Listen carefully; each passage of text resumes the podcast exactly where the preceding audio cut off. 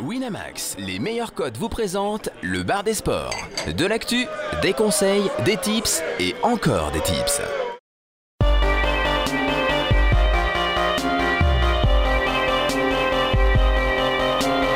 Le bar des sports avec Harper, Général, Chichi, Caddy et Steven. Bonjour à tous, bonjour à toutes, c'est Chichi pour le bar des sports, accompagné aujourd'hui de Mister Caddy, le premier supporter de l'Islande. Salut Chichi, dis donc, t'as la voix un petit peu éraillée, t'as dû crier toi ces derniers jours. J'étais, j'étais à la fan zone dans le, dans le cop islandais tout- toute la soirée, c'était, c'était complètement fou. J'ai, plus de voix, j'ai une voix de robot, mais c'est pas grave. On va quand même pouvoir faire l'émission. Accompagné de Splash, notre spécialiste méca. Salut Chichi, salut tout le monde. Toi aussi, t'as une petite voix là, qu'est-ce qui se passe? Ça, c'est... Ah, la fatigue, ça les vacances. tout ça. Ah, la fatigue, la fatigue, je te jure. Et Jonas, notre spécialiste tennis. Ouais, ouais, pour Wimbledon. Wimbledon. Et euh, aujourd'hui, on s'en aura aussi pas mal de pas mal d'invités euh, par Skype. On aura Tamerlan qui sera là pour nous parler du Tour de France.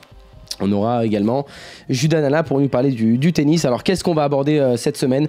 Dans ce programme On va parler forcément des quarts de finale de l'Euro, puisque ça y est, on connaît toutes les affiches, dont un, France-Islande qui promet pas mal d'émotions, en tout cas dans l'équipe. Ensuite, on parlera donc du Tour de France avec Tamerlan et Caddy qui nous ont préparé tout ça. Wimbledon avec Jonas et Judas Nana. Le Grand Prix d'Autriche avec Splash et on finira comme toujours par un petit Kikadiko des familles et un Gumball Time. Allez, c'est parti pour l'Euro. L'Euro 2016. Ouh là là, ouais, je crois que je suis pas le seul à avoir passé une nuit compliquée, notre ingé son aussi. bon, on va parler des quarts de finale, on va commencer tout de suite bah forcément par, euh, par le France-Islande de, de dimanche. Alors bon, la France est ultra ultra favori, c'est un peu les mêmes codes que, que l'Angleterre, elle est cotée à 1,40. On a 4,50 pour le nul et on a du 9,75 pour l'Islande.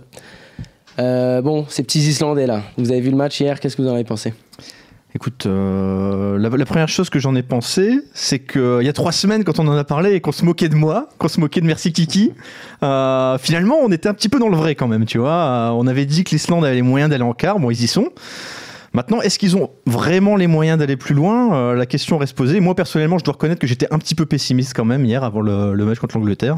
Euh, je les voyais, euh, je les voyais résister, je les voyais faire quelque chose, peut-être en, prolongation, voilà. comme un fidèle à l'image qu'ils ont donnée lors des premiers matchs, je les voyais pas forcément gagner.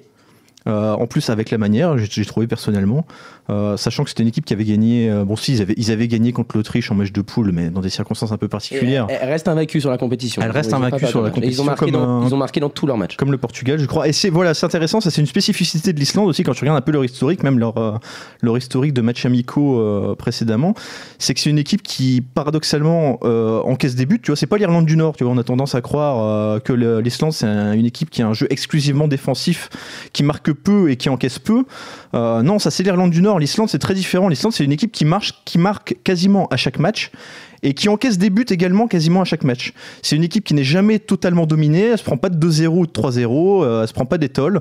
C'est une équipe qui fait des matchs nuls, qui gagne d'un but, qui perd d'un but, c'est toujours des matchs accrochés. Et je pense que là, encore une fois, on aura un match accroché. Alors, il y a une particularité, donc ils ont mis 6 buts dans la compétition, 6 joueurs différents qui ont marqué. Ouais. Donc il n'y a pas vraiment l'attaquant, on peut voir que ça peut venir un peu de partout. C'est toujours des buts assez. euh, euh, soit des longs ballons, ils sont très bons d'ailleurs dans le deuxième ballon, généralement c'est un petit peu leur, leur stratégie. Ils savent qu'au milieu de terrain, bah, ils- techniquement ils sont, ils sont un peu en dessous, donc Ouais. euh, ils envoient beaucoup de grands ballons, mais par contre, à la retombée du ballon, bah, pour prendre de la tête, ils sont vraiment très très présents.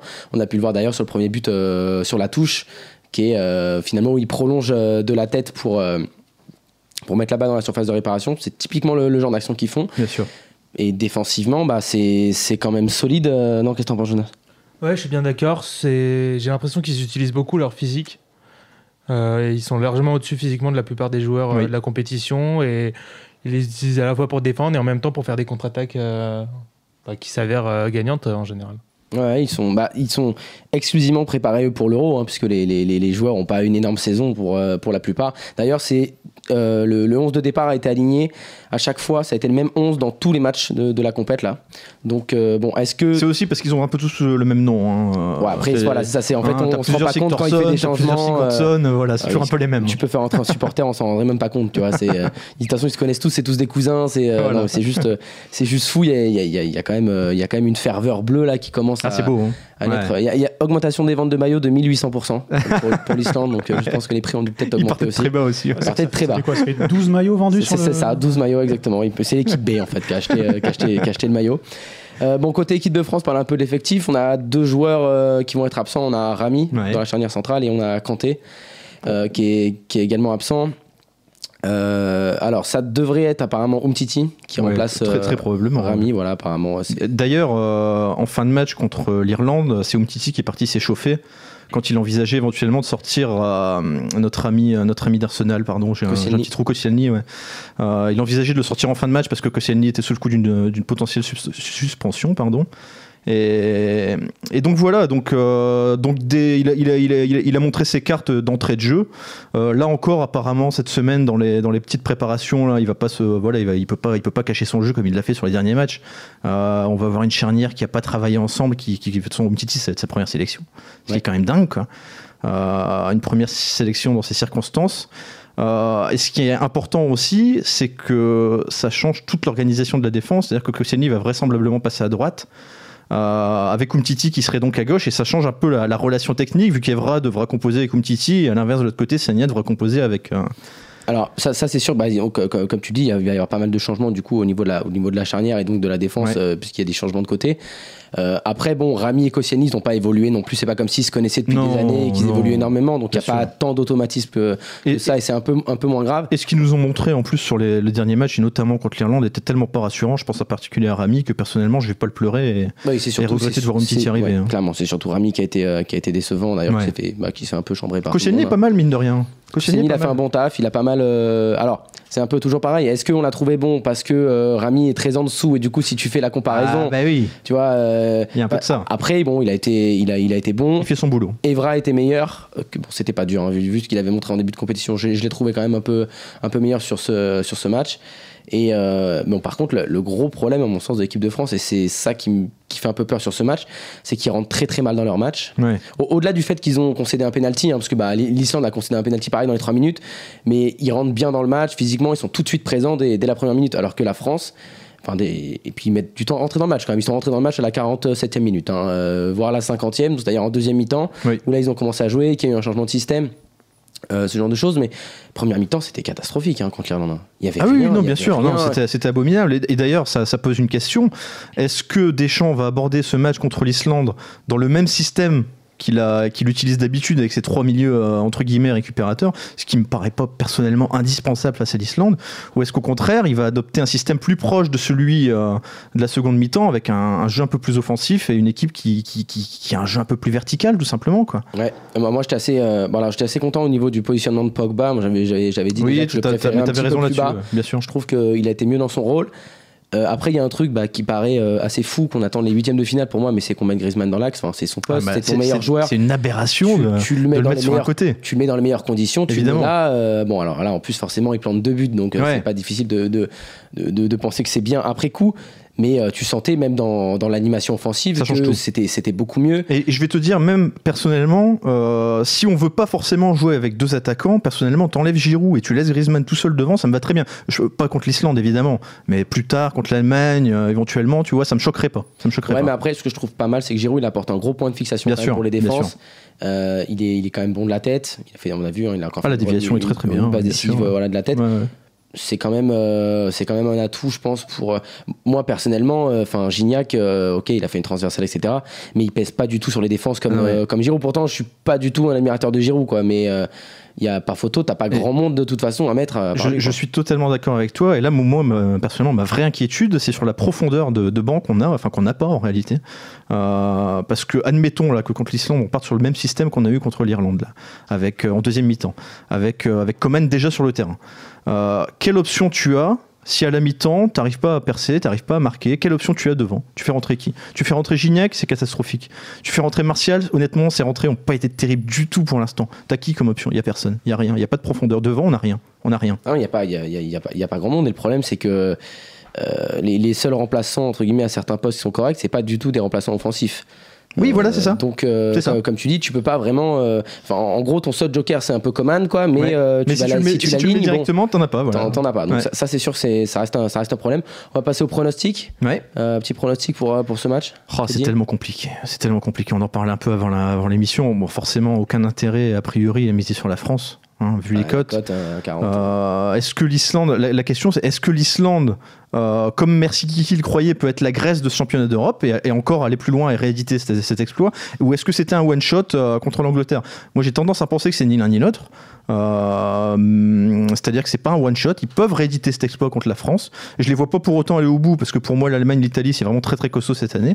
Par contre, euh, voilà, poser des problèmes à la France, match nul, voilà, des prolongations, quelque chose comme ça. Ça, ça peut me parler éventuellement. Match nul. Splash, un petit, un petit mot. Foot. Bah, les- Pardon. L'Islande, euh, l'Islande paraît bien partie quand même, parce qu'elle a un niveau de jeu équilibré. Pas, pas ouf, mais équilibré. Comparé à la France, qui, comme on l'a dit 15 fois, euh, était super, au contraire déséquilibré. Il n'y avait pas d'avant, il n'y a pas de défense. Par moment, il n'y a pas d'attaque. Enfin, il manque toujours un truc. Et au final, bah, c'est peut-être ça qui va faire la différence et qui va laisser voir euh, bah, une Islande qui passe, qui passe en quart et qui se rétame contre l'Italie ou l'Allemagne derrière. Ouais, c'est, c'est, serait possible. Jonas? Euh, J'irais bien sur un N2. Ouais. Je pense qu'il va être aux alentours de Hérétique. 3. Hérétique. Mais justement, c'est comme ça, on est Bien forcément mais gagnant. bien sûr, mais bien sûr. Soit la France gagne on est content, soit on, le N2 passe et on est content aussi. Et en plus de ça, si, euh, comme tu l'as dit, l'Islande rentre euh, tout de suite dans le match, alors que la France pas trop, euh, il y a peut-être moyen de couvrir euh, en live avec un petit but de l'Islande euh, au départ. Ouais, c'est possible. Moi, moi, je, moi, je suis aussi assez d'accord avec Caddy. Je pense que le nul, euh, là, je les, je les vois pas gagner euh, dans les 90. Enfin, en tout cas, pendant le temps réglementaire, je les vois pas battre la France. Maintenant, je pense qu'un nul, un match 1-1, on voit qu'ils sont capables de tenir un score quand même pendant, pendant longtemps. Oui. Et même, on l'a vu en, en- en match de poule, hein, c'est quand ils font, même s'ils font deux matchs nuls, euh, le deuxième match, ils se sont vraiment remontés tout à la fin. Ils arrivent quand même à, tenir quasiment tout, tout le match pour, euh, pour tenir un score. Ouais. Donc, euh, ouais, je vois bien un petit nul sur cette, cette rencontre. Et un, un autre pari éventuellement qui peut être intéressant, qui est très gamble hein, là évidemment, mais euh, c'est le Islande mène à la mi-temps et la France gagne en fin de match. Moi ça, me- ça me parle aussi, tu vois, une Ouais, petite cote hein. qui doit être à quelque part autour de 20. Je suis pas allé voir, mais c'était ça pour l'Angleterre hier, c'était à 22, tu vois. Je l'avais pris d'ailleurs au cas Et où. du coup, même euh, 2-1 score exact pour la France? Oui, bah oui, du coup ça passe aussi. pourquoi pas, ouais, bien sûr. Ok, ok, un petit, un petit, on regarde à la cote. Je pense qu'il doit être aux alentours de 20, ouais. Allemagne-Italie, le gros choc, là, le gros, gros, gros choc entre les deux, les deux grosses équipes. La Alors, finale, bon, la finale avant la lettre. c'est ça. Alors, une équipe euh, allemande euh, bah, qui, a, ça y est, hein, qui a mis le bulldozer en route. euh, là, ils sont rentrés dans la compétition. De toute façon, quand il y a des matchs à élimination directe, généralement, ils passent, ils passent pas à côté. Et une, équipe italienne qui, comme d'hab, bah, avant les compétitions, personne n'en parle. tout le monde les, les descend un petit peu. Et puis, bah, là, qui, qui font leur jeu, qu'on fait un. Un très bon match contre, contre l'Espagne. Enfin, l'Espagne fait pas un match, euh, un match énorme, mais ils ont fait déjouer totalement l'Espagne. Donc, euh, un match, euh, bah, l'Allem- l'Allemagne est favori, ils sont à 2,20 et l'Italie est à 3,90. Ouais. Qu'est-ce que vous attendez à quoi sur cette rencontre? C'est particulier, ça. Ah là, c'est c'est vraiment très compliqué parce que bon, l'Italie a tapé la Belgique, l'Italie a tapé l'Espagne, mais c'était des équipes qui paradoxalement euh, avaient un jeu. Euh, Enfin, disons que le jeu italien s'adaptait parfaitement à leur jeu. L'Allemagne, c'est quand même un cran au-dessus en termes de talent, en termes de cohésion, en termes de tout, de toute façon. Euh, donc, ça sera un peu plus compliqué. Euh, Il y a juste deux choses que j'aimerais bien dire sur ce, sur ce match. Euh, la première, je l'ai oubliée, donc je la laisse de côté. La deux- Merci pour cette et intervention. j'y- et j'y reviendrai, donc j'avais même trois choses, mais j'en ai oublié deux. Non, non, j'y reviendrai plus tard, mais une chose qui est, qui est, qui est quand même importante, on va dire dans la tête psychologiquement, c'est que l'Italie, c'est un petit peu l'Allemagne de, de l'Allemagne, si tu veux. Nous, l'Allemagne, c'est notre, l'Allemagne, c'est notre bête noire, si tu veux. On Ah oui, a- oui, c'est la quand bête- on la c'est la bête rencontre, noire de l'Allemagne, voilà. ça. Et là, c'est un peu la bête noire de l'Allemagne dans le sens où ils ont jamais, ils ont jamais perdu contre l'Allemagne en compétition officielle. Euh, ils les ont sortis en 2006 en demi-finale, ils ont sorti en 2012 en demi-finale. Euh, donc voilà, c'est une équipe, euh, c'est une équipe qui traditionnellement Mais pose des problèmes à l'Allemagne. Est-ce que, est que ça, tu penses, avec des, avec des effectifs comme ça de bah, d'expérience, que ça, ça joue vraiment dans la tête Est-ce qu'avant le match, tu te dis, putain, on les a jamais battus, tu vois ou je, suis pas, je suis pas sûr. C'est comme, regarde, Bou- bah, Buffon le disait, euh, j'ai vu une interview de Buffon où euh, il, disait qu'il avait voulu le maillot d'Iniesta à la fin du match. Ouais. Parce qu'il avait jamais battu Iniesta, c'est la Ouais. première fois qu'il battait Iniesta. Je pense pas que pendant le match, il se soit dit, euh, je l'ai je l'ai jamais battu. Non, bien sûr. Par contre, Buffon, il avait une de ses rages, c'était hallucinant. J'ai trouvé que Il a deuxième mi-temps, il avait. c'est c'est l'homme du match. C'était beau, un c'était beau. même en termes de, mentalité, tu voyais qu'il avait la rage sur le visage. Ah, C'était c'est magnifique. c'est sûr, sur le terrain, ils avaient faim. Ils avaient faim. J'ai retrouvé euh, l'autre chose que je voulais dire, c'était que grosso modo, enfin, il y a une tendance générale. Euh, quand tu regardes l'Italie, tu regardes euh, l'Islande, c'est très différent évidemment, hein, ça n'a- rien à voir, mais les équipes qui défendent très très bien, qui sont bien organisées, qui se projettent vite vers l'avant, et c'est une tendance qu'on retrouve également le reste de l'année, parce que tu as eu l'Atlético Madrid qui a fait une belle saison comme d'habitude, tu as eu Qui a fait une belle saison comme d'habitude. Dans le football, je vais pas dire dans le football moderne, parce que ça, ça aurait pas de sens, mais en tout cas depuis une ou deux saisons, les équipes comme ça qui, qui privilégient la défense, l'organisation et qui ont un jeu quand même vertical, qui se projette vite vers l'avant, elles posent des problèmes à tout le monde. Vraiment à tout le monde. C'est surtout ça, c'est surtout les équipes qui se projettent énormément vers l'avant parce Oui. que il y a- Ça, faut pas se contenter de défendre, bien sûr. Il y, a eu la, il y a eu la grosse période où il y avait la domination to- totale euh, du, du Barça, etc., qui était un jeu avec énormément de passes, etc. On a l'impression un peu que les, les équipes ont énormément travaillé justement pour bloquer un petit peu ce genre de style de jeu. Mais par contre, pour se projeter très rapidement, euh, on a vu, euh, on a vu l'Italie. On pense que offensivement, bon bah. Tout le monde pense, voilà, c'est défensivement, c'est leur énorme, euh, comment dire, euh, plus pour Ouais. l'équipe. Mais offensivement, euh, ils vont quand même, comme tu dis, très vite vers l'avant. Euh, énormément de passes longues, de, de passes sol avec de très bons appels. Ils, ils sont très bons dans les espaces. Ça, ça peut, ça peut poser, euh, à mon sens, des problèmes à l'Allemagne parce que bah, l'Allemagne, défensivement, pour moi, il y a quand même quelques lacunes. Quoi. C'est pas, c'est pas là où ils sont très très présents. Et ils sont plus de manière générale aussi dominateurs qu'il y a, qu'il y a quelques temps également. Euh, c'est une équipe qui, qui, qui- que je pense prenable. Et puis ils, ils ont pas encore pour l'instant rencontré une énorme Voilà, équipe. hein. voilà. Là, là, là, c'est sûr qu'ils ont fait un, ils ont fait un huitième assez, assez énorme bon, contre la, contre la Mais Slovaquie. c'était la mais Slovaquie. ouais. la Slovaquie, voilà. Bon, ils contrôlent tout le match. Ils ont eu, je crois qu'ils ont eu une seule action, donc euh, oui, Mhm. forcément, ils se sont baladés vraiment et ils ont pas lâché euh, tout le match. Mais contre une grosse équipe, moi, je, je pense que ça peut. En tout cas, je pense vraiment que les Italiens peuvent leur poser problème et que là, je serais assez étonné de voir, euh, de voir une grosse fessée quoi, Ouais. sur, ce, sur ce match. Jonas? Euh, ouais, je suis assez d'accord, mais j'ai quand même envie de. Enfin, je vois quand même l'Allemagne suffisamment forte offensivement pour mettre des buts à l'Italie. Ouais. Euh, moi, le bet qui me plaisait bien, c'était Mario Gomez buteur à 2,15. Ah, dis donc, t'es t'es dans un esprit un peu gamble aujourd'hui. Un entre petit ton peu, score mais- exact sur le match d'avant. mais ouais, ouais, non, mais pourquoi pas, pourquoi pas, bien sûr. Ouais. Euh, tu trouves cette cote attractive? que, ouais, je- enfin, j'ai l'impression que c'est un des rares joueurs qui peut euh, battre Buffon, justement. Ouais. Ouais. Ouais, je, je pense qu'offensivement, ils ont, ils ont de quoi faire pour, euh, pour, pour mettre des buts, clairement, à Buffon. Quoi. Il peut pas, il peut pas tout sortir non plus sur, sur 90 minutes, mais il prendra pas 3, quoi, je pense. pas. Voilà, non, ça je pense qu'on est, on est tous à peu près d'accord là-dessus. Moi, ce match me fait un petit peu penser euh, au match de Ligue des Champions qu'on a eu cette saison entre le Bayern et, et la Juve, parce que bon, l'Italie, euh, classique, on en avait parlé, il se base quand même sur l'os- l'ossature de la Juve, notamment en défense. Euh, on se souvient un peu de ce match, enfin, cette confrontation de manière générale qui était très particulière. Moi, personnellement, je voyais pas du tout la Juve résister, et pourtant, euh, sur les trois quarts de la confrontation, la Juve avait eu le dessus, quoi, vraiment. euh, et, enfin, la- j'allais dire l'Allemagne, le Bayern avait dû lâcher les chevaux en deuxième mi-temps et se déséquilibrer totalement vers l'avant pour pouvoir, pour pouvoir les bousculer. On peut avoir un match comme ça aussi où l'Allemagne doit vraiment lâcher les chevaux dans la deuxième partie du match et voilà. Parce que je pense que ça suffira pas forcément. euh, Face à une équipe comme l'Italie, une équipe comme tu le disais, qui, on l'a dit, on l'a redit, qui est une équipe très solide, qui est une, équipe euh, voilà avec des complémentarités euh, qui, qui, pour moi est, l'archétype de, l'équipe qui peut poser des problèmes à tout le monde dans cette compète vraiment à tout le monde euh, je pense pas que l'Allemagne s'en sortira comme ça en claquant des doigts avec leur- leur compo habituel voilà je pense vraiment qu'ils vont devoir s'arracher et que ça va se jouer euh, ça dans la dernière demi-heure vraiment ou voire en prolongation mais tu, le disais ça va pas ça va pas être une tolle ça va être un, un match qui va jouer sur des détails Dé- Déjà, ça va, être un- ça va être aussi un énorme match de gardiens, parce que tu as deux gardiens Oui, énormes des ouais, deux côtés. Euh, tu as, Neuer, forcément, qui, qui a fait quelques belles parades contre la Slovaquie d'ailleurs aussi euh, Neuer. Bah, qui est Neuer qui est toujours, qui est toujours, toujours présent, hein, toujours avec son style un peu particulier, un espèce de libéraux, gardien libéraux, il monte très très haut. Et, euh, et Buffon bah, qui a fait un match énorme contre, Ah contre l'Espagne. Les, les deux ils seront là, euh, ils sont vraiment très présents. Donc ça va être un match euh, ouais, vraiment, vraiment très intéressant. Moi je vois une, je vois une victoire allemande, mais vraiment.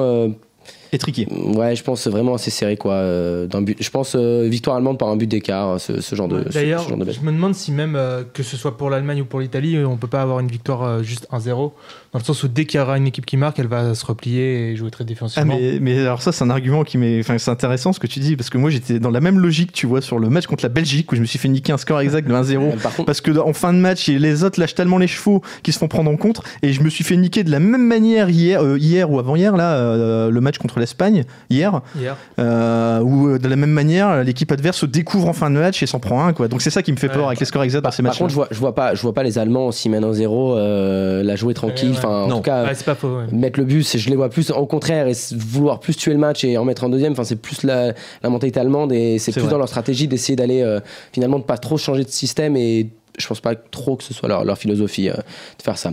On passe au troisième, Pays de Galles, Belgique. oui Alors les Belges, alors les Belges, on sait plus. euh, dans la presse, un coup ils sont nuls, un coup ils sont favoris de la compétition, on comprend plus trop.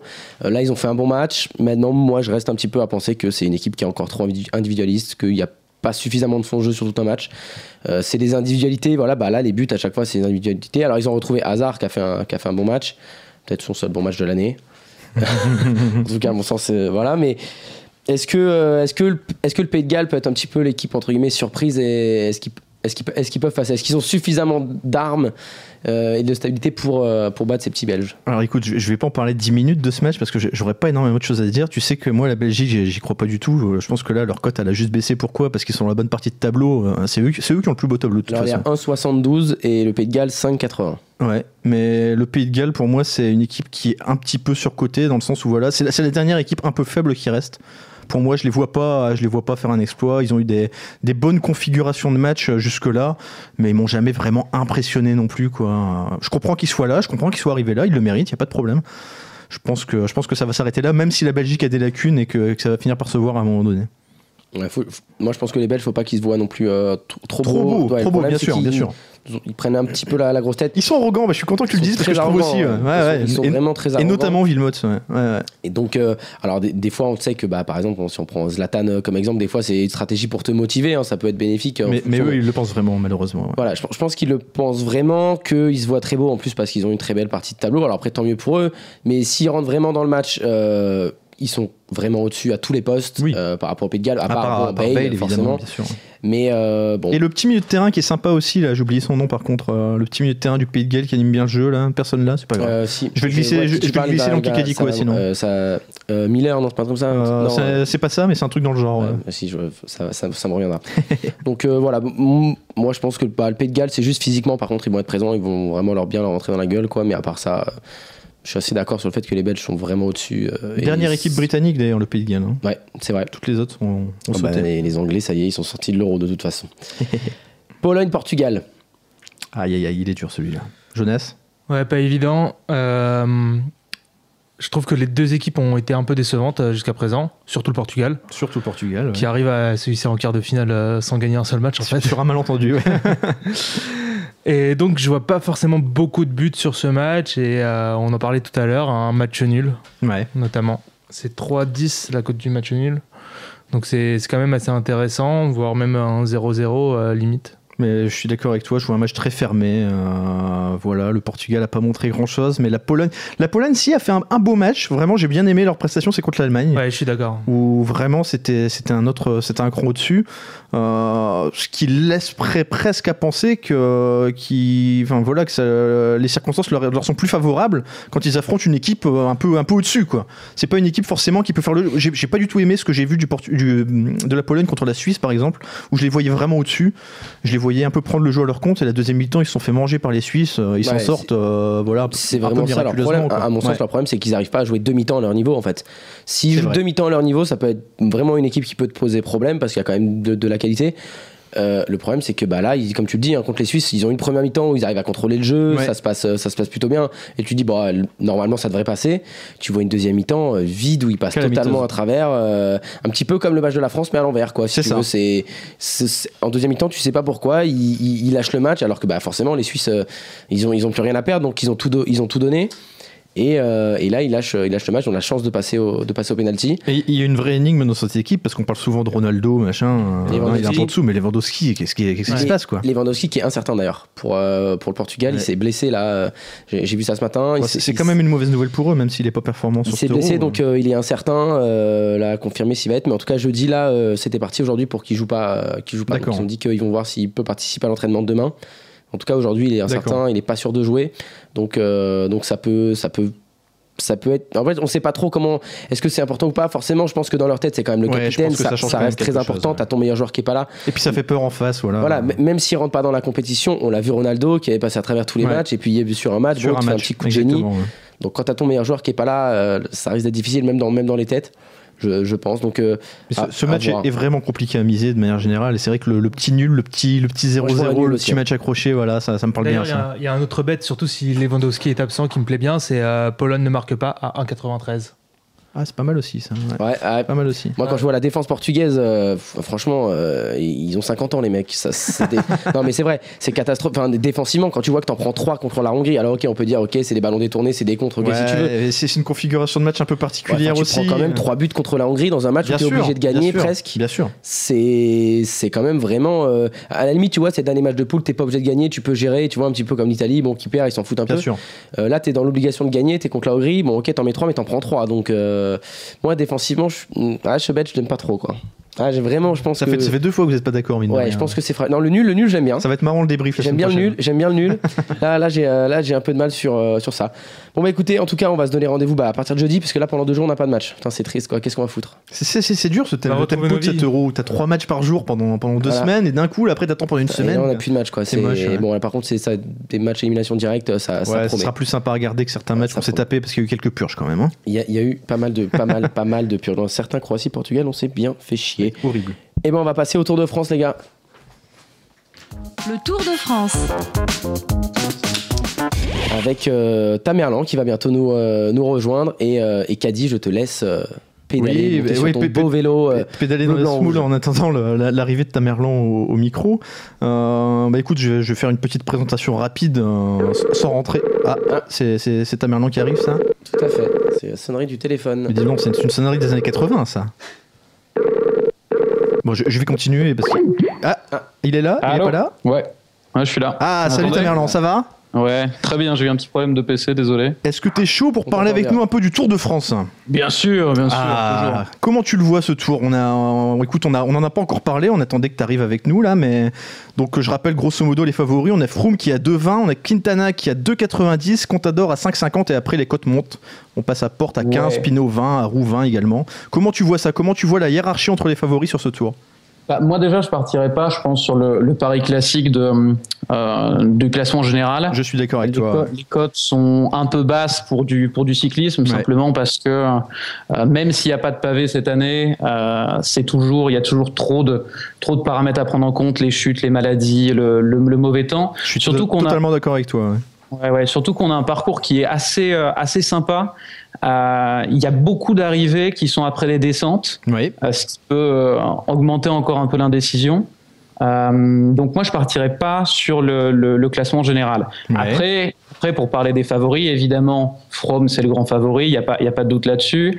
Euh, il est entouré d'une équipe qui est très très forte, qui ressemble un peu à l'US Postal euh, des années Armstrong, Ah, même si les super- noms Super impressionnant la liste de noms. ouais. Ouais, ouais. Il y a, bah, il y a Landa, il y a Nieve, il y a Geraint Thomas qui est devenu énorme depuis l'année dernière. Euh, T'as Kirienka pour le, pour, euh, qui est un énorme rouleur, champion du monde de- du contre-la-montre. Euh, et c'est très important aussi parce qu'il y aura forcément des tentatives de bordure, etc. Euh, donc il a une équipe qui est énorme, ça c'est clair. Ensuite, tu as évidemment les Movistar de Quintania, qui est une équipe qui est euh, très différente parce que c'est une équipe qui est faite vraiment pour attaquer, pas pour défendre un maillot. Oui. Euh, beaucoup de grimpeurs de poche comme les Aguirre, Valverde en lieutenant. Euh, donc à mon avis, ils essaieront pas trop de prendre le maillot trop tôt, même s'il y aurait l'occasion, parce que le, le parcours est justement, c'est le parcours euh, Christian Prudhomme, c'est des parcours assez modernes, on n'a pas 7-8 étapes euh, euh, chiantes. Quoi. Ouais. Euh, dès la deuxième étape, tu as le, le- La, petite- la côte de petite côte, ouais. Ouais, ouais, la petite voilà. côte à l'arrivée, ouais. Une troisième catégorie. Ouais, c'est ça, et qui a des passages à 14%, je crois. C'est ça, 3, ressemble- km de côte, dont, dont des passages à 14, ouais, c'est ça. Ouais, c'est ça. Ça ressemble beaucoup à l'arrivée de, de Mur de Bretagne de l'année dernière. C'est vrai. ouais. Euh, euh, même si c'est un petit peu différent parce qu'il y a un léger replat après les 14%. Euh, donc ça fait vraiment euh, étape pour, pour Dan Martin un peu. Enfin Ouais. bon, on verra ça plus tard. Euh, D'après les autres favoris, bon, on les connaît, hein, c'est les trucs habituels. Contador, on n'a pas encore l'équipe Tinkoff, mais on sait que ce sera, il sera entouré de Maika et Kreuziger, qui sont ses deux lieutenants euh, en montagne. Contador Euh, te paraît pas un peu en dessous, justement, euh, là, de- Si. depuis quelques temps, on peut le dire quand Oui. même. hein.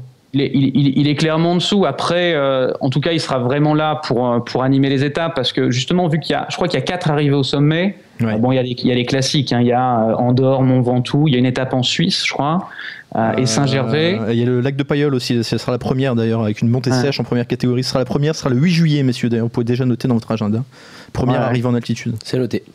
Et, euh, et c'est très intéressant parce que Contador et Nibali ont vraiment des, des profils très offensifs et Nibali est probablement le, le meilleur descendeur du peloton. Donc je pense qu'on va vraiment avoir un tour animé.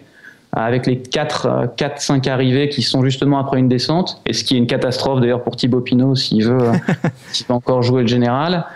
Euh, par contre, moi, je crois pas trop dans, dans les BMC. Je vois qu'ils sont pas trop mal cotés, mais euh, euh, les Portes et Van Garderen, déjà, ils vont avoir un petit peu un problème au niveau de qui est le vrai leader. Ouais. Euh, Van Garderen était venu chez les BMC pour, euh, pour prendre le, le relais de, de Cadel Evans. Là, il voit qu'il y a Porte qui arrive, qui a pas vraiment de référence sur des tours de trois semaines. Euh, c'est un coureur qui est très bien pour les Paris-Nice, pour les courses d'une semaine. Il a fait un beau, Mais do- on il a a- fait un beau Dauphiné d'ailleurs. hein. Ouais, mais c'est toujours pareil avec Porte. C'est-à-dire que sur les courses d'une semaine, il est toujours là. Enfin, c'est vraiment pour lui. Ouais. Mais euh, on, on voit qu'il prend souvent un éclat de 20-25 minutes. Il n'a pas encore de vrais repères sur, sur trois semaines. Alors que Van Garderen, l'année dernière, euh, il est tombé malade ou il, il est tombé, je ne me souviens plus exactement, mais il était dans la course pour le podium. Ouais, c'est vrai. bien Ouais, qu'il gère ça quand même pour le. Même si bon, il, il- c'est pas le, le leader qu'on attendait encore, Van Garderen. On l'imaginait vraiment comme un, un successeur euh, de, de Cadel Evans, mais euh, ça va être assez compliqué à mon avis à gérer pour l'équipe. Enfin voilà, concernant concernant les, les, les gros favoris. Après, si on parle des Français, donc il y a évidemment Thibaut Pinot. Euh, le problème de Pinot, c'est toujours le même. C'est pas son moteur, c'est un des plus gros moteurs du peloton. Euh, le problème, c'est son manque de leadership. Euh, à la FDJ, ils ont même pas pris des marres qui auraient pu faire les sprints parce qu'ils veulent tout jouer pour Pinot et c'est quasiment c'est pas terrible pour lui parce qu'il se met une pression folle. C'est le Tour de France et il a du mal à, à- à diriger ses coéquipiers, à assumer son statut de leader. Euh, donc moi je le vois pas trop. hein. C'est que c'est toujours pareil pour le général. Même, Euh, même, crains- même s'il a fait des programs contre la montre, d'ailleurs, est-ce que tu fais partie des, des gens qui pensent que ces programs contre la montre vont un peu l'handicaper au niveau de, de- de- de- du punch de la montagne? Non, Non. non, non. Moi- Moi, je pense pas que le, le problème, le problème soit physique. Alors, par contre, c'est vrai que les contre-la-montre sont pas du tout, sont vraiment pas mal pour lui. Il y a deux contre-la-montre cette année, mais qui sont pas forcément faits pour les, pour les, pour les gros euh, spécialistes comme euh, Martin ou Dumoulin, ou en tout cas, ils, ils feront pas passer par la fenêtre euh, les, les favoris grimpeurs, on va dire. D'ailleurs, ils sont très courts, hein, parce que, comme je le disais, il y a deux contre la montre, et au total, c'est seulement 54 km, alors qu'à une époque, on avait parfois euh, ces distances-là sur un unique contre la montre. Ouais, ouais, bien sûr, bien sûr.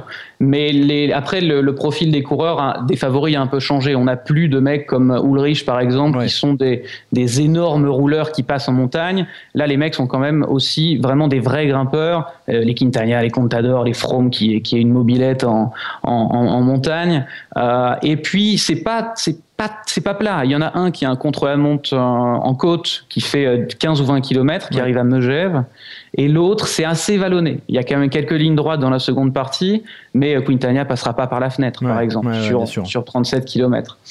Euh, et alors, concernant Pinot, non, moi je pense que c'est pas un problème, ce sera jamais un problème physique, euh, mais vraiment, vraiment dans la tête. Il faut, il, il- il- il- le, pro- le problème de Pinot, c'est qu'il est jamais vraiment sorti de son cocon. Il est euh, passé pro très tôt Ouais. euh, à la FDJ. Il a fait qu'un an d'espoir.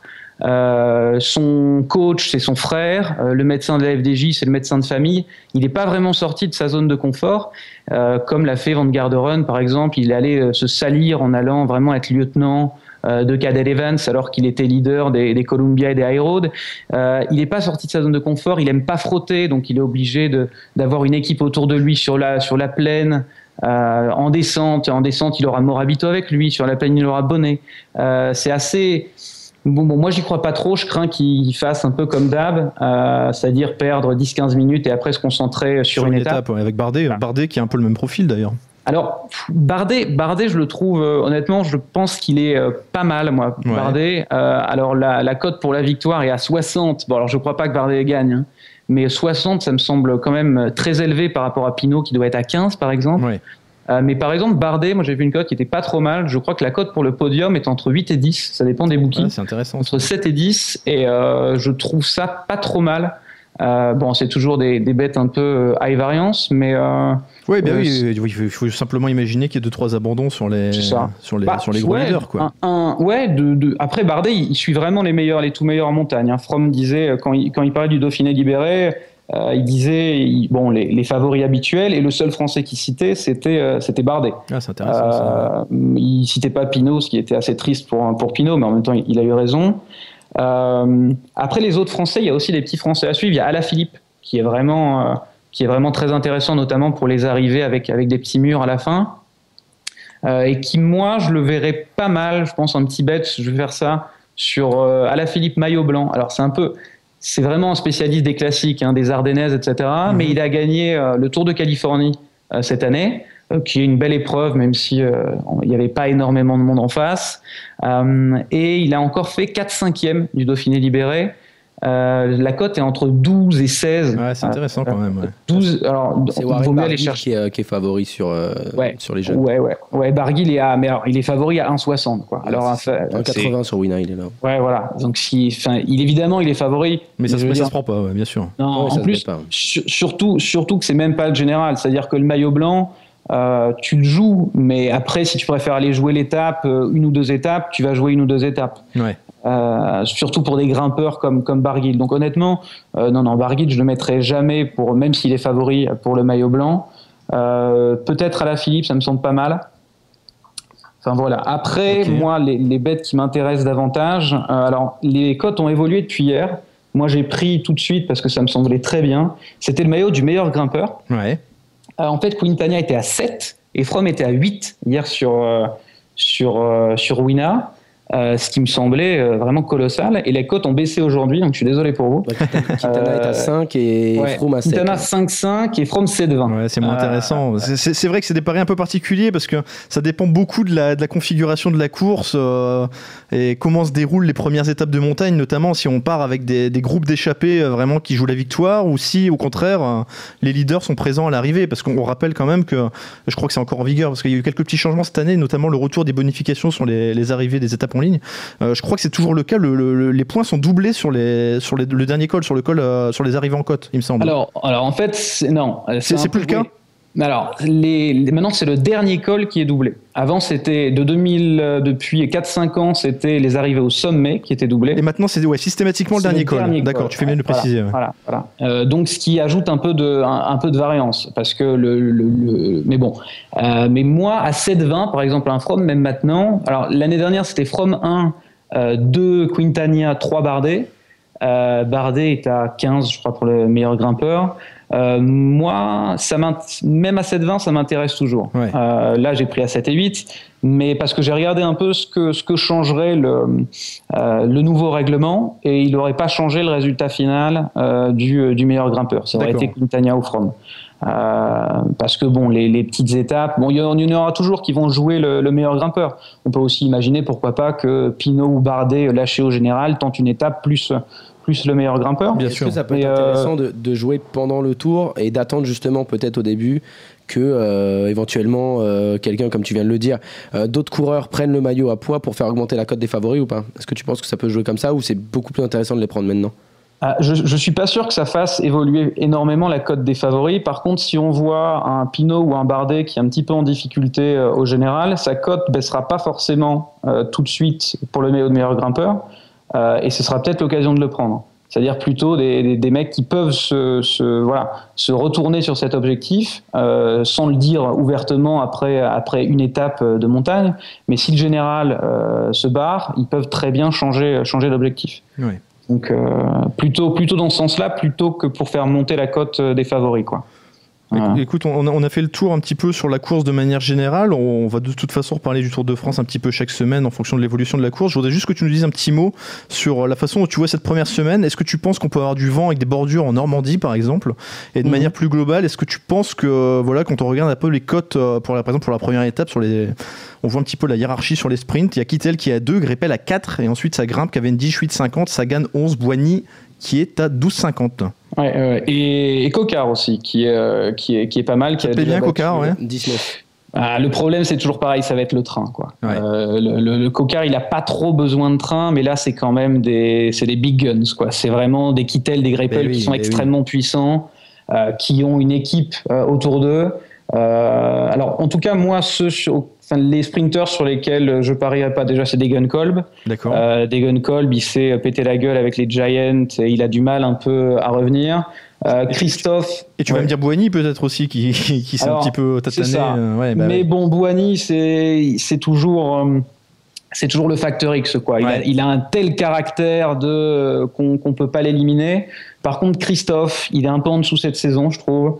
Euh, en plus, il a une équipe qui est pas forcément faite pour lui cette année parce qu'ils ont euh, deux trois leaders. Ils ont Zakharine, le Russe, Rodriguez et ils ont Vandenbroek aussi. Donc, il aura pas un train euh, colossal. Cavendish et Ansa. Euh, il a perdu. euh, J'ai regardé l'arrivée du, du championnat euh, du championnat anglais. Il s'est fait battre par euh, Blight au sprint de la Tinkoff, qui est un, un sprinter vraiment de seconde zone. Et il s'est fait euh, cartonner par Nizzolo cette année, Cavendish. Donc malheureusement, j'aime beaucoup, mais mais j'y crois pas trop. Ouais. Donc forcément, les, les Kittel et les, et, et les Greipel sont favoris. Euh, Cocard peut toujours faire un- toujours faire quelque chose. Alors le truc c'est qu'il a des, bons résultats cette année, mais sur des courses quand même de seconde zone. Bon, il a gagné les 4 jours de Dunkerque, qui est euh, qui est une course euh, qui est une course sympa, mais euh, à mon avis les voilà les Kittel et les Greipel sont quand même. J'ai pas vu exactement le, le profil de l'arrivée de la première étape. Euh, bon, évidemment, ça va être ça va être plat, on s'en doute pas. Euh, mais je sais pas en fonction de, des, des qualités de chacun, chacun Ouais. lequel ça va ça va favoriser. Alors, Tamerlan, juste pour terminer, est-ce que tu as un petit tip à donner? C'était quoi ton tip? C'était Froome, euh, meilleur grimpeur? Alors, Quintania From. Alors, Ouais. regardez aussi sur les autres bookies pour voir, pour voir ce Comparer qu'il y a un peu. d'intéressant. Euh, je mettrai, euh, moi, une petite pièce aussi sur euh, Bardet Podium, euh, entre, entre 8 et 10. Euh, pourquoi pas la Philippe euh, en maillot blanc jeune Et je verrai bien, alors les codes sont pas encore sortis, mais pour la deuxième étape, euh, la seule question c'est qui sera le leader pour moi des, des quick steps Euh, Est-ce que ce sera euh, à la Philippe sur cette étape ou Dan Martin? À mon avis, le, profil est un petit peu plus pour Dan Martin euh, parce qu'il y a un léger replat et vu qu'il est plus puissant, ça peut peut-être être davantage son truc. Et concernant euh, à la Philippe, le truc c'est que vu qu'il a quand même prépa- il a, il a une mononucléose, donc son pic de forme a été un peu décalé, mais il a quand même préparé les Ardennaises.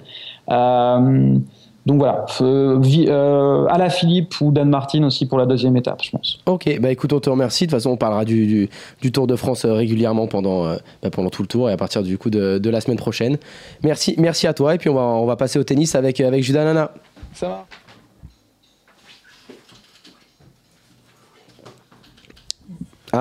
Bon, Judas Nana va arriver. Bon, en attendant. Mais attends, mais Julien Nana va arriver, mais où est passé Classical qui devait intervenir pendant la première partie de l'émission? A-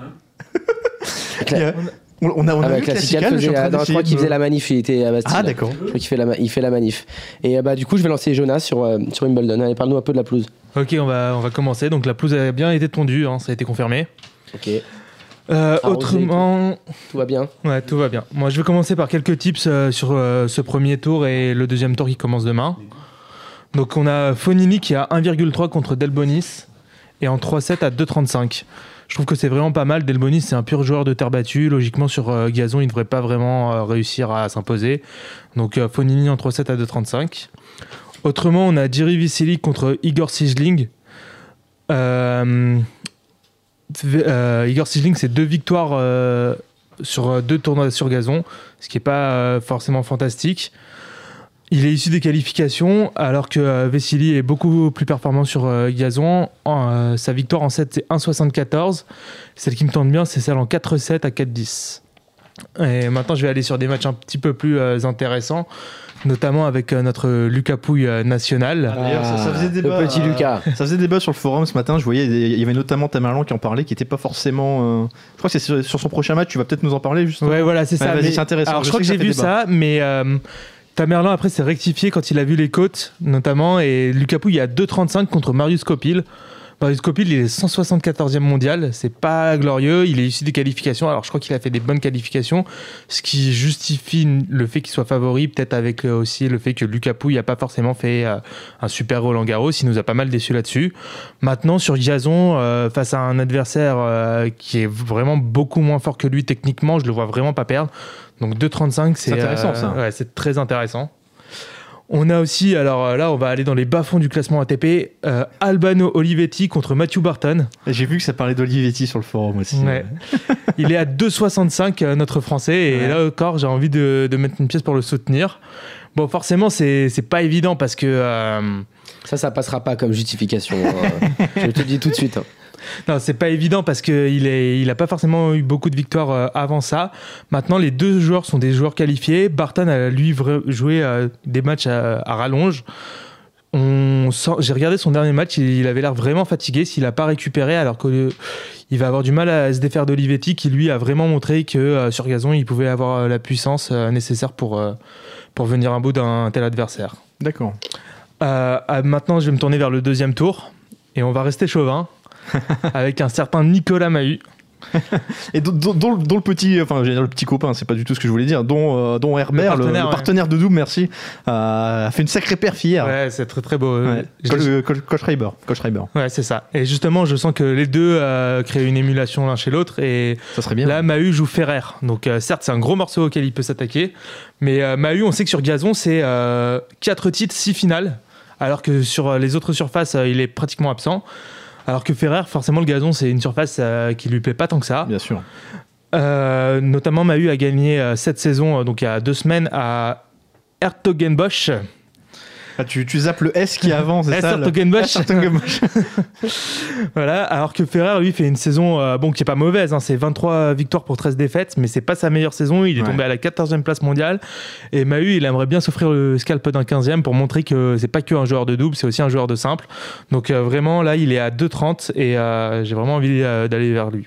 Eh ben, ça fait encore une cote à 2,30, dis donc, c'est intéressant tout ça, mine de rien. Ouais, c'est pas mal là. Ça, le petit Mahu là, ça- j'aime bien.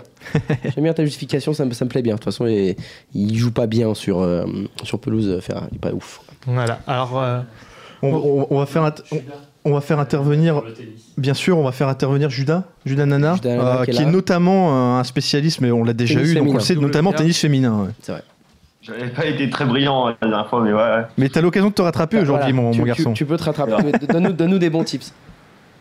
Des, des tips de, de paris sur aujourd'hui Ou- Ah bah, sur Wim- des- oui, des- sur des- Wimbledon en général. Des tips sur les, les matchs qui arrivent, et même plus globalement sur le tournoi, si tu as quelque chose à dire euh, sur, euh, sur le tournoi dans son ensemble, si tu as une tendance sur euh, la deuxième semaine, ce que tu imagines, ce que tu vois, si tu penses que Roger, Roger peut, peut aller chercher une troisième finale, par exemple, consécutive. Euh, non, je pense pas pour Roger. euh, il joue Joko en Euh, demi, je crois. Ouais, c'est vrai. Mais Joko, en fait. Enfin, j'avais parlé un peu sur le sur le forum, mais il y a, il y a souvent en Grand Chelem des, des matchs qui où il bataille vraiment pas mal. Genre, il y avait eu Simon à l'Open d'Australie, il y avait eu. euh, Ouais, mais Simon avait dit qu'il voulait le bousculer. hein, Il avait montré ses. enfin, il y y y a pas mal de matchs souvent. L'année dernière, il y a eu Anderson justement à Wimbledon, et là, il va probablement tomber contre Raonic en en huitième, il me semble. Donc euh, ça, par exemple, c'est un spot où l'over c'est quasiment sûr. Et après, euh, je sais pas. Raonic, il fait, il fait quand même vraiment flipper sur, euh, sur gazon. Sur gazon, ouais, c'est vrai qu'il était impré- impressionnant, mais je vois, Mais- mais je vois pas Djokovic euh, se laisser faire comme ça, surtout qu'il peut faire un grand chelem euh, sur l'année. euh.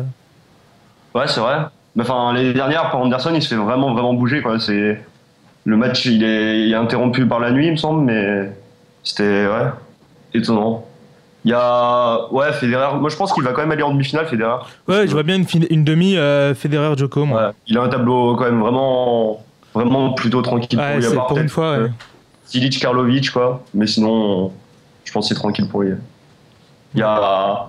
Après, on, on parle souvent dans, dans tous les tournois de, de Wawrinka, mais euh, moi je pense que j'ai j'ai vu la cote tout à l'heure, elle était à 35. Enfin, je trouvais ça un peu, un c'est, peu gros. c'est beaucoup quand même. Ouais, surtout qu'il a pas un Ouais. tableau facile de mémoire. Je sais plus qui. Bah, en fait, le, le- le truc, c'est que il a, il a besoin d'emmagasiner de la confiance, quoi. Mais la, la confiance, ça vient pas avec des, des tours où, qui sont trop simples.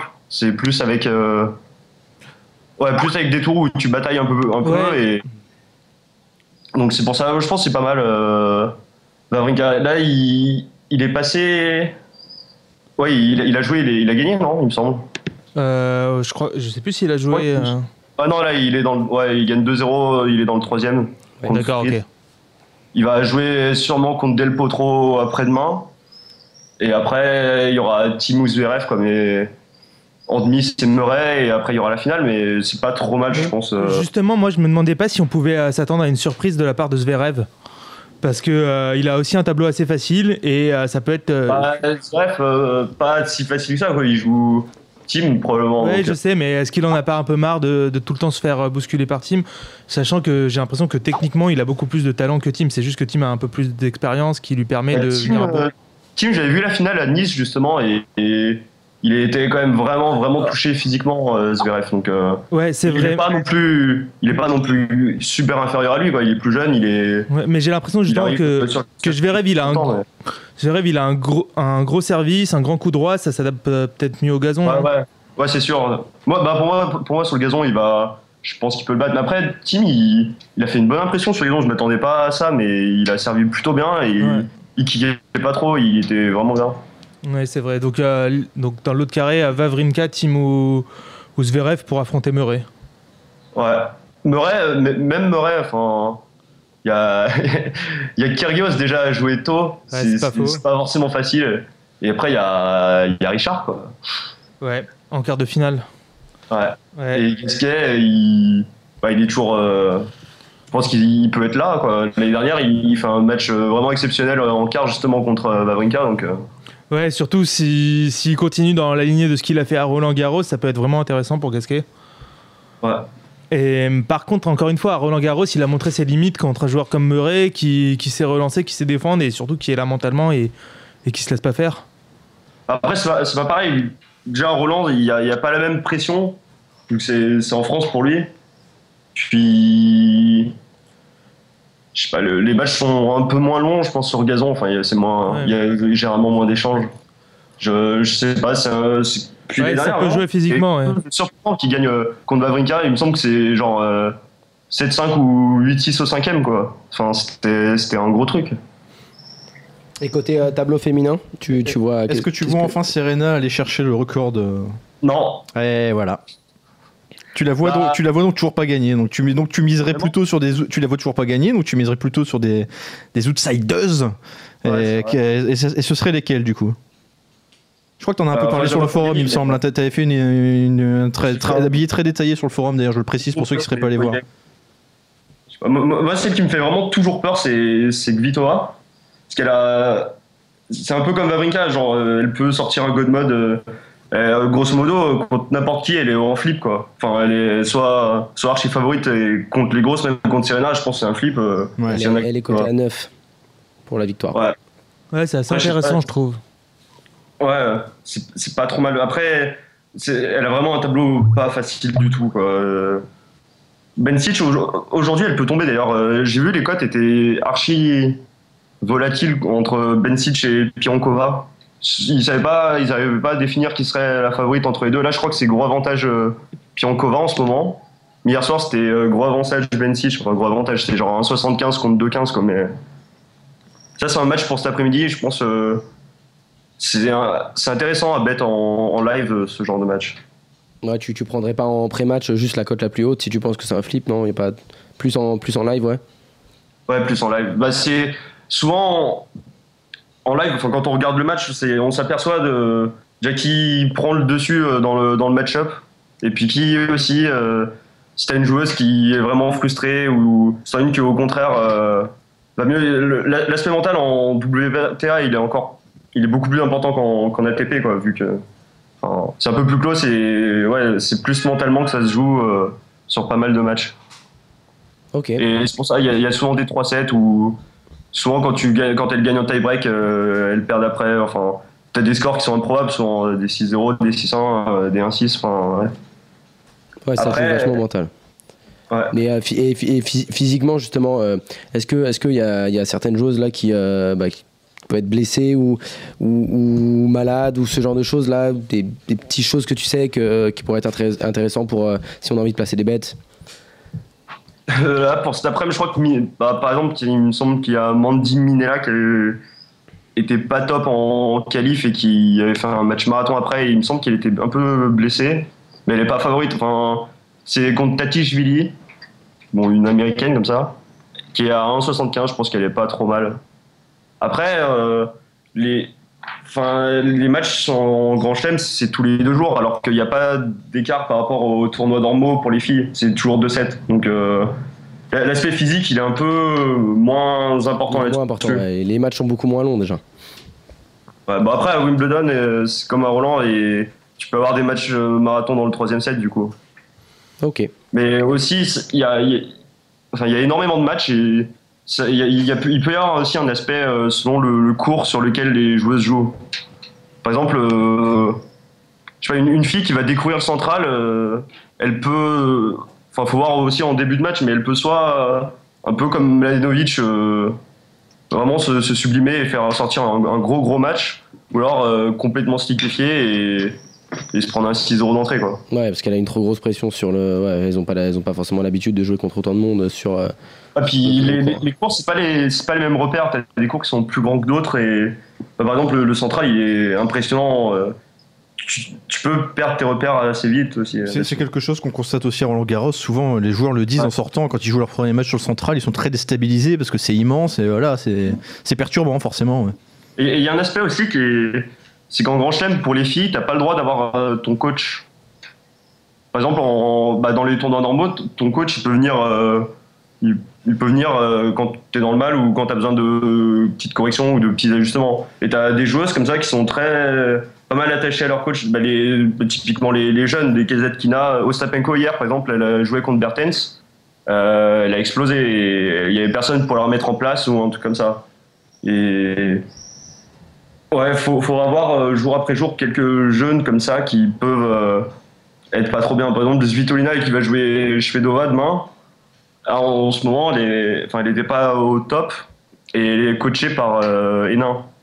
Enfin, elle était coachée pour avant Roland Garros, mais ça peut. je sais pas. Je pense que Shvedova demain, elle, elle est value.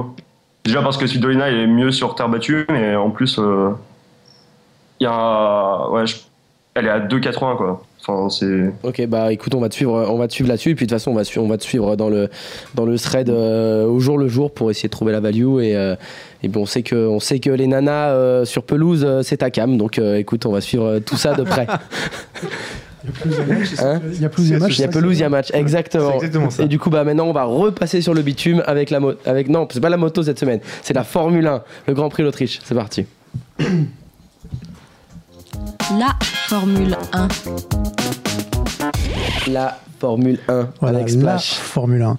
Donc on va quand même glisser un peu de moto sous le tapis pour, euh, pour en parler, parce que c'était la grosse course euh, ce week-end à Assen. Ça a été la folie avec la pluie qui a interrompu la course MotoGP, qui a transformé la course de Moto 2 en combiné moto-natation euh, sur, la fin. C'était c'était magnifique. Et encore une course de Moto 3, donc euh, je, je l'ai reposté sur le forum, mais les cinq premiers se tiennent dans la même seconde. Euh, j'ai vu, vu le screenshot dans, euh, dans assez le, fou de dans le dernier tour. Donc euh, pareil, encore une photo finish, donc très très dur à pronostiquer. En tout cas, bon, c'était des belles courses. Je voulais revenir dessus juste parce qu'on avait pronostiqué la semaine dernière euh, le bet en combiné de Marquez qui gagne le championnat du monde avec euh, Zarco qui gagnait le championnat du monde Moto 2. Et les deux ont en fait pris la bonne direction là-dessus. Marquez a fini deuxième du, du MotoGP derrière Miller qui a fait la course de sa vie. Euh, pilote, pilote satellite, on n'avait pas vu gagner un pilote satellite depuis 10 ans. Donc ça a été fait, euh, ça a été fait ce week-end, petite Bah, Qu'est-ce histoire. qu'un pi- un pilote satellite? Pilote satellite, c'est un pilote qui n'est pas dans les équipes officielles. Donc, tu as Honda, Yamaha, Suzuki, Ducati qui ont leur team. Et à côté de ça, tu as des indépendants qui ont les motos euh, les mêmes, mais pas exactement les mêmes moyens que l'usine. Et donc, c'est les écuries satellites qui ont, euh, qui ont les mêmes marques, mais pas forcément euh, autant de moyens. Et donc, voir un pilote comme ça gagner une course, bah, ça fait 10 ans qu'on n'avait pas vu ça. Quoi. Donc, grosse, grosse course de sa part. Ça a remué l'Australie, enfin Twitter était en folie. euh, toutes les stars australiennes ont, tweeté genre ah ça y est on est revenu en MotoGP. Depuis Stoner c'était euh, c'était un peu calme. Mais euh, voilà. Donc ça pour dire que bah, le bet, euh, le bet euh, commence à commence à sentir bon quoi. Et d'ailleurs la cote la est retombée là, dès aujourd'hui sur sur Marquez et Zarco champion du monde. Mais donc pour enchaîner sur sur cette semaine, donc cette semaine c'est de la F1 et c'est le Grand Prix d'Autriche avec bah, aucune raison de de pas relancer les mêmes pronostics que pour le dernier GP, c'est-à-dire Rosberg, Hamilton et Vettel sur sur le podium. D'ailleurs les cotes sont ridicules. Vainqueur podium pour, les, pour Hamilton et, et Rosberg, c'est euh, 1,25. Euh, Vettel, à- Vettel à peine plus.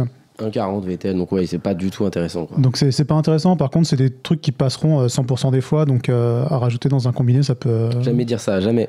Ne- Jamais ne dire ça passera Alors, sauf- 100%, non, c'est un bête sûr. Il peut y avoir une casse mécanique, on sait jamais. Ouais, alors je vais, je La vais te fameuse balancer. affaire euh, classée. Ouais. Ouais, je vais te balancer des, des côtes. euh, Si jamais il y a un miracle, hein, ça passe dans le gamble. Mais là, par contre, c'est si jamais il y a une catastrophe, ok, ça passe pas. Mais euh, un, un dimanche normal, il n'y a pas de raison que ça arrive pas. Par contre, c'est un Grand Prix qui est assez spécial parce que c'est un tout petit circuit, il y a 10 virages. Ce qui veut dire encore une fois que bah, Mercedes et Ferrari, avec un moteur euh, bien au-dessus de la compétition, vont, vont laminer tout le reste. Donc encore une fois, c'est pas la peine de, miser sur Renault ou sur, euh, sur les autres petites écuries. Euh, donc là-dessus, il n'y aura pas de gros, de gros gamble à prendre, même sur, les, sur un Verstappen ou un Bottas qui peut faire un podium par inadvertance. Sur le vainqueur, il y a quand même, j'ai une petite préférence pour Rosberg. Euh, il a gagné deux fois, deux fois d'affilée. C'est un circuit sur lequel il est super à l'aise. L'an dernier, il n'a pas gagné de beaucoup parce que c'est Hamilton qui avait pris une pénalité de 5 secondes. Il avait fini par gagner avec 8 secondes d'écart. Donc euh, si tu enlèves la pénalité, il a que 3 secondes. C'est pas, euh, pas foufou, mais il a quand même ce petit edge qui peut, qui peut faire dire ok Rosberg devant Hamilton alors que tout le monde donne Hamilton, Hamilton favori. Quoi.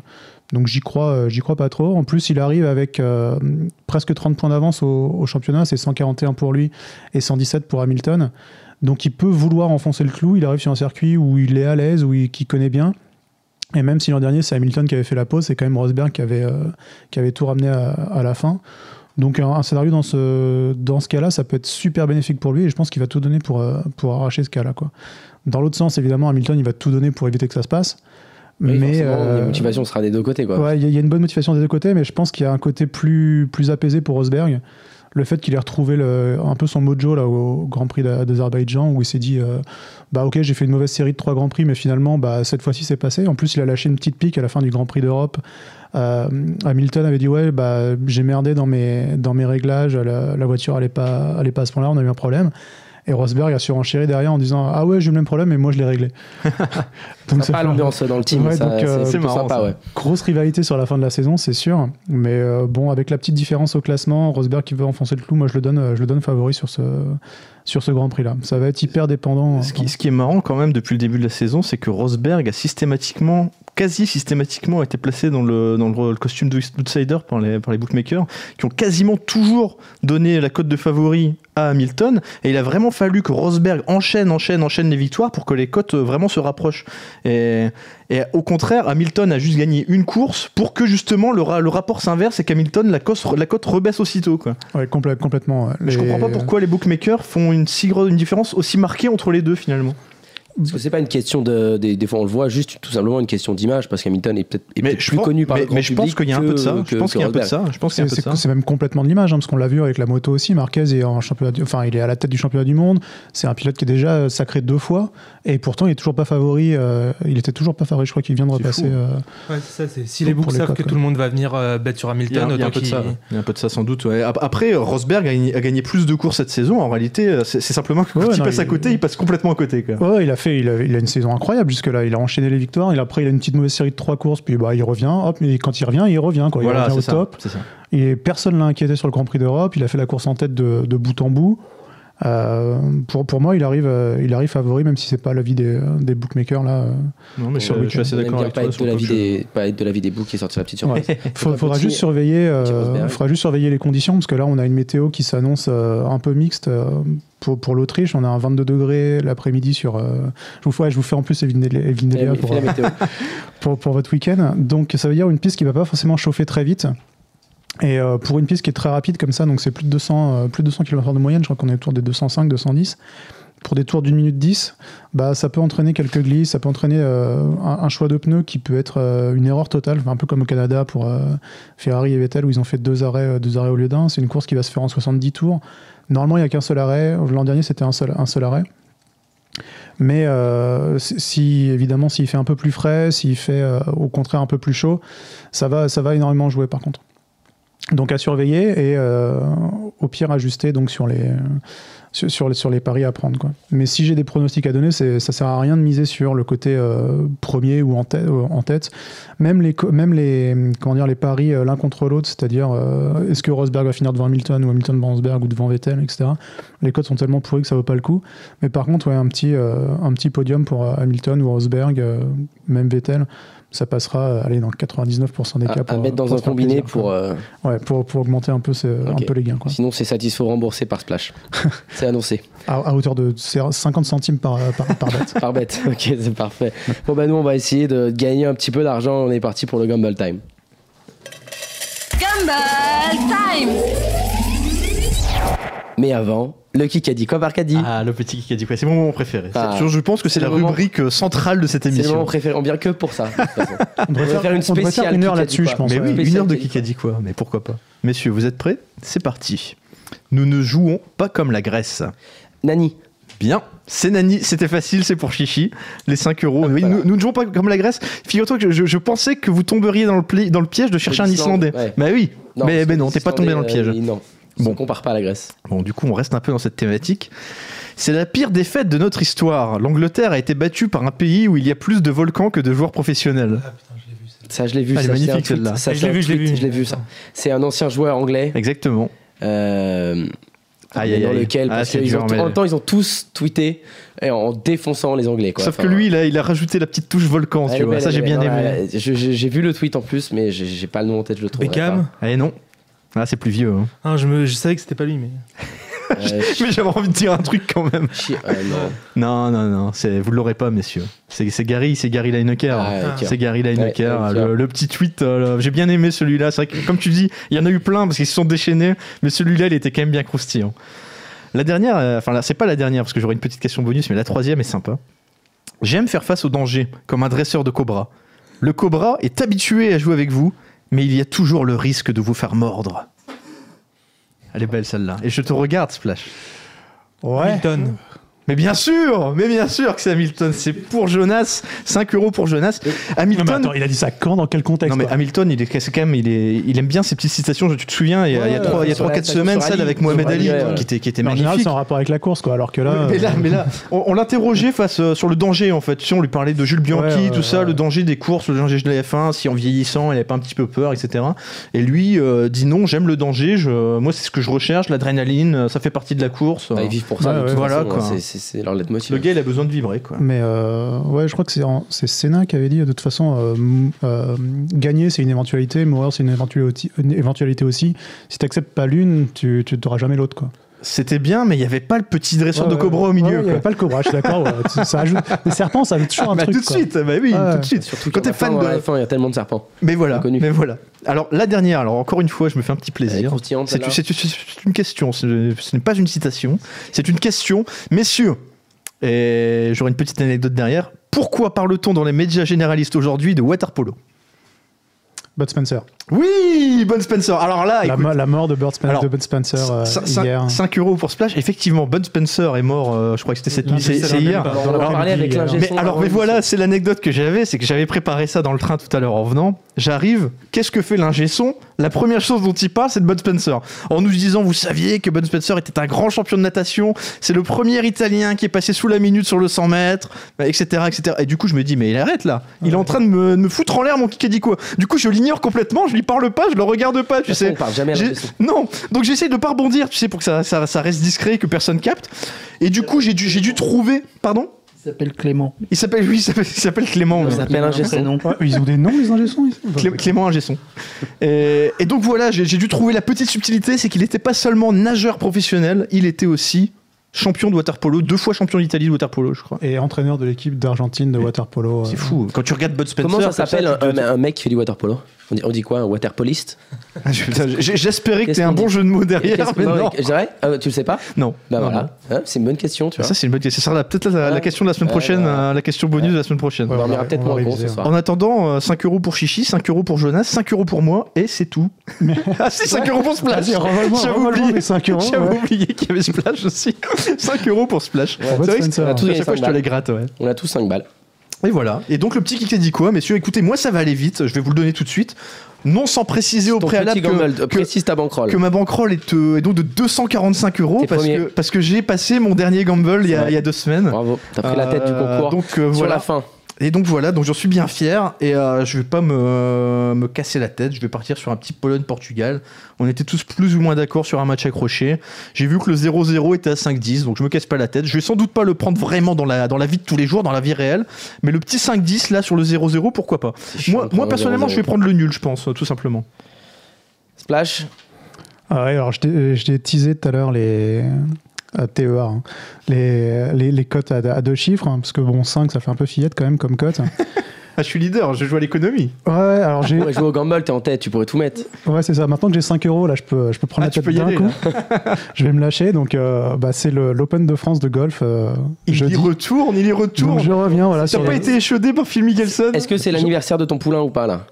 Presque, Non, mais presque. C'est pas l'anniversaire toutes les semaines de Phil Mickelson. Non, ça- mais donc Mickelson, il est même pas là euh, dans, dans l'Open de France, mais je suis passé tellement loin donc sur, euh, sur l'Open US qu'il faut que je me refasse sur l'Open France.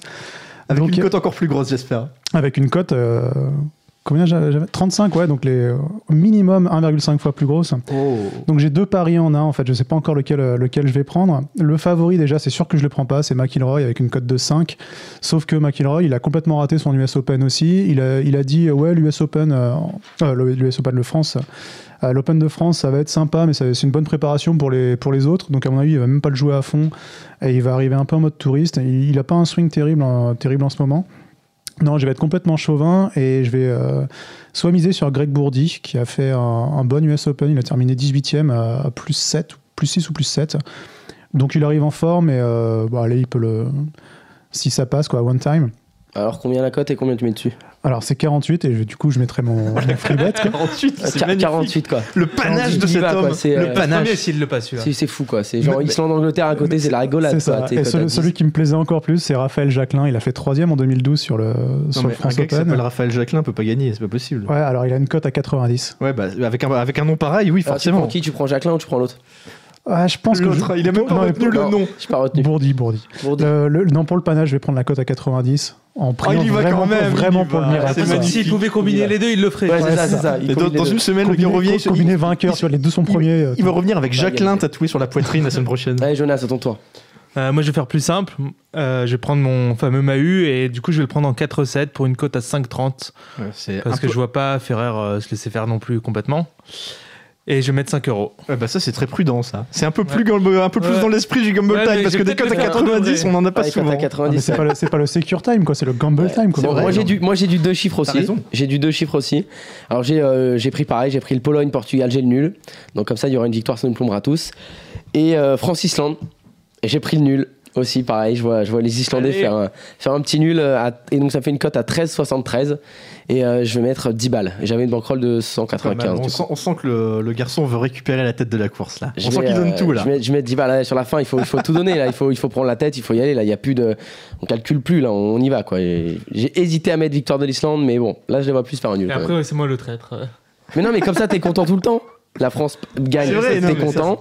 L'Islande gagne, bah au moins tu te dis bon bah j'ai pris de l'oseille quoi. Puis c'est une belle histoire, ce serait ce serait quand même rigolo. Ce serait rigolo. Bah écoutez messieurs, je vous remercie, super émission, c'était cool. Merci à toi Chichi. J'espère que mon gamble va passer et pas le vôtre. Je remercie Tamerlan et, et Judas Lana d'être euh, d'être passés au micro. Coucou à Classico euh, qui, est, qui est pas venu. Je remercie Clément l'ingé son. Merci merci Clément pour euh, tes tips water polo. et je vous dis à la semaine prochaine. Salut tout le monde. Salut, ciao ciao. À toutes. Winamax, les meilleurs codes vous présentent le bar des sports. De l'actu, des conseils, des tips et encore des tips.